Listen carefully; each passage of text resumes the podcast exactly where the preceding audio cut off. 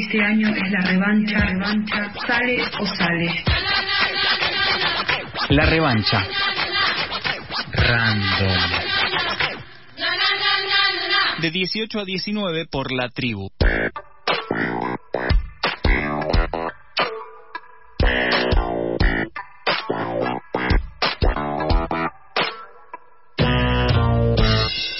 Al aire de la revancha random hasta las 7 de la tarde vamos a estar y si te parece que la agenda política de Argentina está movida, prueba a ver la de la región.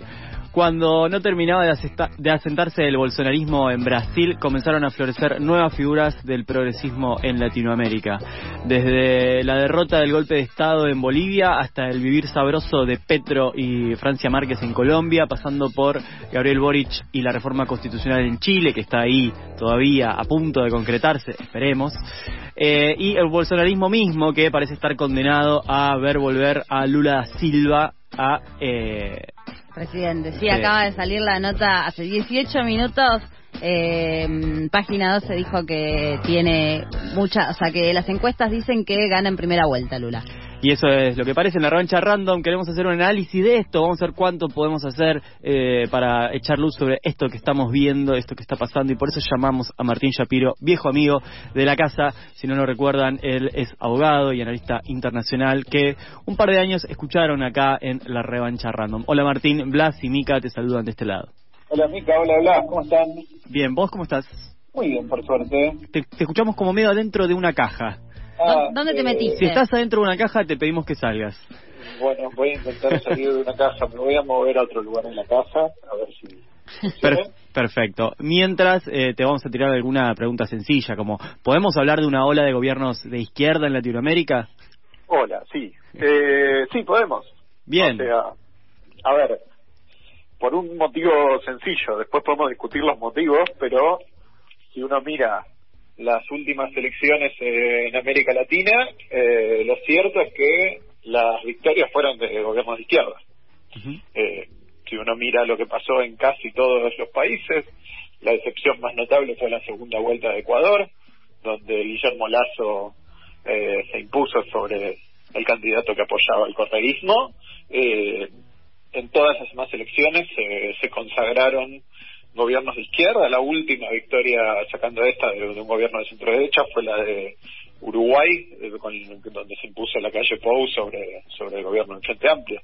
Pero, pero sin dudas hay que decirlo, porque además, a ver, cuando hubo una ola anterior masiva de cambios de gobierno, eh, efectivamente eh, también fueron gobiernos que pasaron de, de la izquierda a la derecha y se hablaba de una este retirada de los gobiernos progresistas, etcétera, y no es que se analizaban causas más profundas. Esto digo por, por cuál es el debate que hay, si es que es una ola contraria a los oficialismos o es una ola contraria al progresismo. Me parece que, que cuando hay tantas victorias con tantos todas de signo similar, eh, merece ser entendido como, como una tendencia política, sin duda.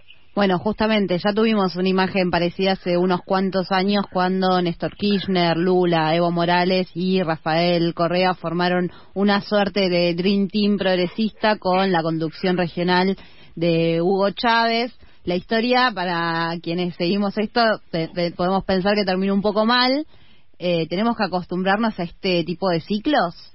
A ver, diría, pondría en cuestión esto de si terminó mal.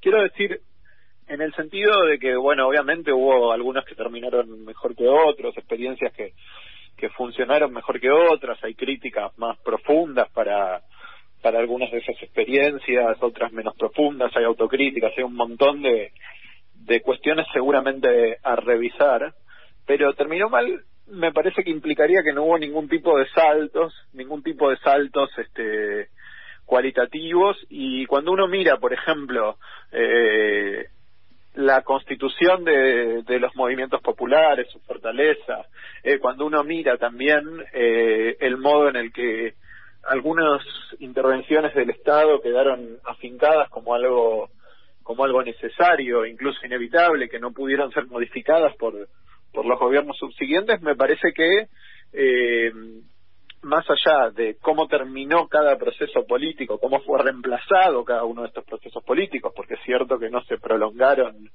indefinidamente, al menos con el carácter que, que tenían originalmente, cuando uno mira los saldos que hay, hay muchas cosas interesantes este, para destacar. Obviamente hay una autocrítica importante vinculada a la resistencia a los cambios de ciclo económico, las posibilidades de transformar modelos productivos, pero, pero me parece que también hay mucho para mirar eh, como persistente y como perdurable. Y ahora tenemos quizá otra nueva ola que hay que ver cuán sólidas son las bases de, esta nueva ola, cuánto va a durar, eh, cuánto se puede modificar, cuánto no.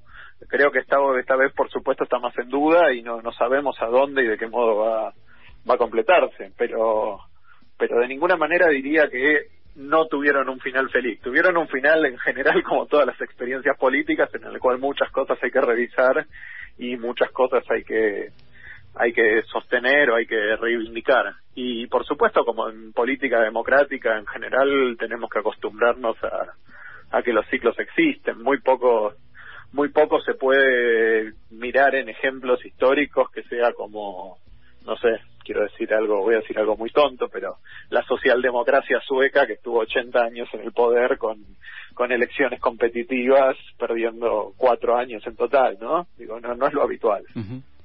¿Y hay una diferencia entre aquel mapa de Néstor Kirchner, Lula, Evo y Rafael Correa con Hugo Chávez también, con este que se está formando ahora? Bueno, diría principalmente que había eh, condiciones de crecimiento mucho más consolidadas en aquel momento, ¿no? Digo, por eso hablaba del tema de si se cambiaron los ciclos productivos o no, qué se cambió, qué no, porque ciertamente una cosa que contribuyó a la, a la enorme duración de, esos ciclos fueron las condiciones económicas que permitieron una agenda eh, de distribución y una agenda de baja de la pobreza muy sostenida eh, en forma simultánea. Me parece que, que cuando uno tiene esas condiciones de crecimiento, eh, tal vez las tensiones vinculadas a la, redistribución del ingreso son menores y eso le da más durabilidad, más resiliencia a, los proyectos progresistas.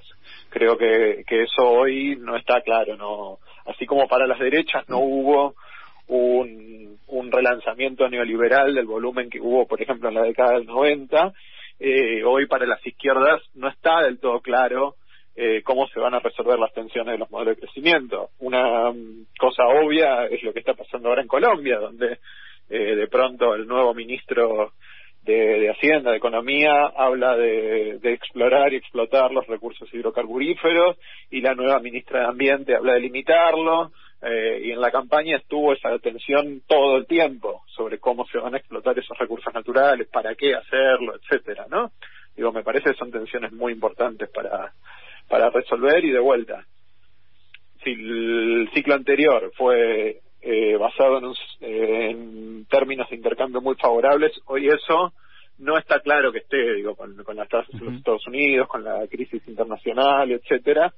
Hay elementos favorables al crecimiento y otros que no lo son. Y esto puede tener que ver también con algo que hoy lo leía a Juan Elman, eh, que, que comentaba algo, algo similar a esto de, eh, bueno, el, en, en, aquella primera ola de este nuevo siglo, por lo menos, este, había como un cierto consenso social o una hegemonía, una hegemonía social de ciertas ideas progresistas que acompañaron a, a estas políticas progresistas eh, que estuvieron y que también estuvieron acompañadas por esta esta buena situación económica, digamos, que de alguna manera lo posibilitó. Ahora lo que se ve eh, de los últimos digamos, seis, siete años, eh, depende de dónde uno haga el, corte, eh, es un humor bastante mm, distinto, digamos, ciertas expresiones reaccionarias que empezaron a aparecer como desbocadas eh, y mucho mucho por decirlo mal y pronto fascista que ha salido del closet y que parece que mm, cambia o corre un poco el discurso hacia el centro con mucha suerte, por, si es que no lo está corriendo la derecha, digamos. ¿Cómo, cómo condiciona, o si es que a vos te parece que condiciona a, a, estos, eh, a esta nueva ola de, gobiernos progresistas? Bueno, eh, sí, es que para mí es indisociable eh, el estado de ánimo social de, los estados de ánimo económicos, ¿no? Eh, me parece que, a ver, no hubo una consolidación de la derecha y por lo tanto no hay eh, el hartazgo social que tuvieron, con el que contaron también los, el ciclo de gobiernos progresistas anteriores. Si uno habla del crecimiento que tuvieron, no solo tuvieron un crecimiento, sino que además tuvieron mucha posibilidad de contrastarlo. Digo, la Argentina contrastaba con su crisis del 2001, pero digo, Brasil con la del 98, Ecuador con, con la de también de comienzo de los 2000 y este, con la salida de varios presidentes, eh, Bolivia con, con las crisis del agua y la guerra del gas, la, guerra del gas, eh, perdón, al revés, eh, este, y la nacionalización de los recursos y la pelea por esa nacionalización, con salidas de gobiernos. Entonces, también había un contraste eh, muy fuerte. Hoy es verdad que hay descontento y lo cierto es que las derechas no pudieron canalizar elementos de descontento democrático que hubo con, con el anterior ciclo progresista. Descontento democrático quiero decir, los gobiernos fueron reemplazados, pero no se fueron con, con crisis sociales este, terminales ni, ni nada por el estilo, en Bolivia, ni en Ecuador, ni en Argentina. En Brasil con una recesión fuerte, pero pero de vuelta, no no con un Estado que, había abandonado a la población. Entonces, tal vez no no hay ni un ciclo largo de derecha contra el cual este, expresarse, ni un consenso claro sobre modelo de, crecimiento. Me parece que, que en ese sentido, eh, tal vez hay mucha de la tendencia hacia la moderación que está vinculada con que todavía no hay un estado de ánimo claro para para cambiar, para que diga, bueno, nosotros queremos claramente eh, cambiar de vuelta las reglas de, juego con profundidad, hacer cambios este, de calado en y también algunas cosas se han hecho, porque cuando uno piensa los grandes logros de muchos de estos gobiernos son asignaciones del Estado, mecanismos de negociación salariales y eso que, que todavía existen y a los cuales los nuevos gobiernos podrían este, apelar. Las excepciones, me parece, son las que en este nuevo este, momento de elección de gobiernos de izquierda no tienen ese bagaje por detrás. Pienso especialmente en Petro y en Boric, donde están este, quizás asumiendo demandas inconclusas de más tiempo, contrastes de más tiempo. Que eso en el caso de Petro es clarísimo y en el caso de Boric convive con, de una manera incómoda, de una manera interesante, de una manera dialéctica con el legado de los gobiernos de la concertación, ¿no? Estás escuchando a Martín Shapiro, abogado y analista internacional. Queremos saber qué papel juega en este siglo XXI Estados Unidos en cuanto a influencia sobre la región, porque sabemos que el imperialismo existe, pero también existe una relación más bien contradictoria con ese imperialismo según de dónde sople el viento. Y bueno, con China disputando la hegemonía global. ¿Hubo un desplazamiento en ese sentido también? Sí, iba a decir que el rol de los Estados Unidos es mucho menos eh, omnipresente, tanto para, para reaccionar contra como, como para asociarse con que lo que era eh, en el año 2000, ¿no? En el año 2000 la relación con los Estados Unidos era la relación excluyente con un actor económico poderoso eh, de fuera de, fuera del continente, de fuera de la región, me refiero a Sudamérica. Eh, hoy eso ha cambiado, eh, claramente ha cambiado. Digo, hoy China es un actor importante y me parece que es interesante pensar cuán importante es China no solo para los eh, espacios progresistas, de izquierda, etcétera, sino cuán importante es China para los espacios de centro derecha, de derecha, cuando Uruguay pide eh, desde el gobierno eh, conservador de, la calle Pou eh, rediscutir el Mercosur, rediscutir la integración regional, ir hacia una mayor liberalización, la carta que utiliza China, no los Estados Unidos, ¿no?